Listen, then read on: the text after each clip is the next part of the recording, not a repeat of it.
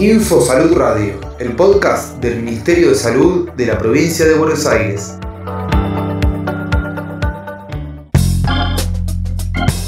...10 de abril...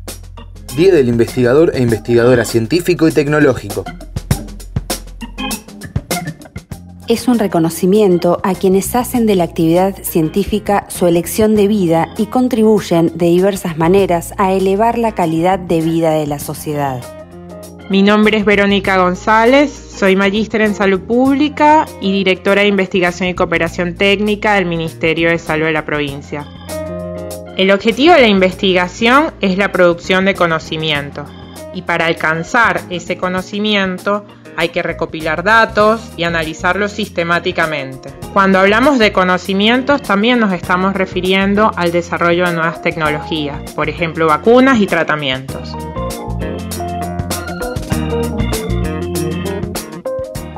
La ciencia y la tecnología son factores principales para el crecimiento económico, generando en interacción con los sectores productivos importantes aportes al desarrollo sustentable, Es muy importante destacar que además de las actividades biomédicas, también la investigación en salud incorpora a la investigación epidemiológica o de las ciencias sociales, que puedan dar respuestas adecuadas a problemas relevantes de la población, eh, utilizando diferentes perspectivas y metodologías la provincia de Buenos Aires cuenta con la ley 11.044 que regula todas las investigaciones en salud que se realizan en el territorio provincial. Las mismas tienen que ser sometidas a una evaluación para ser habilitadas. En el marco del COVID-19 fueron evaluados más de 100 protocolos. Entre estos protocolos tenemos el desarrollo de vacunas, de tratamientos, de diagnóstico, pero también de investigaciones que utilizan datos epidemiológicos y también aquellas que tienen como protagonistas aquellos que padecieron o padecen la enfermedad.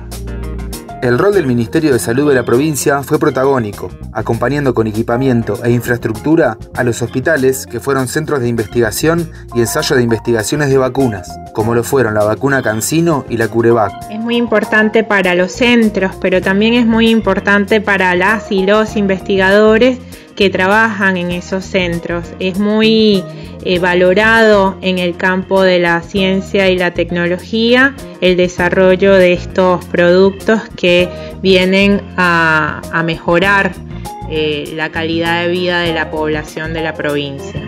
Otra de las investigaciones en la que la provincia de Buenos Aires ha tenido un rol protagónico ha sido la del uso de plasma de convaleciente. El uso de plasma de convaleciente empezó el 15 de mayo del 2020, sin embargo se realizó eh, mucho trabajo previo de diferentes instituciones, con diferentes investigadoras, investigadores que trabajaron para que esto sea posible. Hasta el momento se realizaron transfusiones en más de 10.000 personas. A cada una de estas transfusiones se le realiza un seguimiento y se hace un relevamiento de datos que permite dar precisiones acerca del mejor momento de aplicación de este tratamiento. Entre otros beneficios, el plasma de convaleciente lo que permite es tener un producto que se, se, produce y distribuye desde la provincia con todos los estándares de calidad que así están dispuestos en la ley. Ministerio de Salud de la Provincia de Buenos Aires.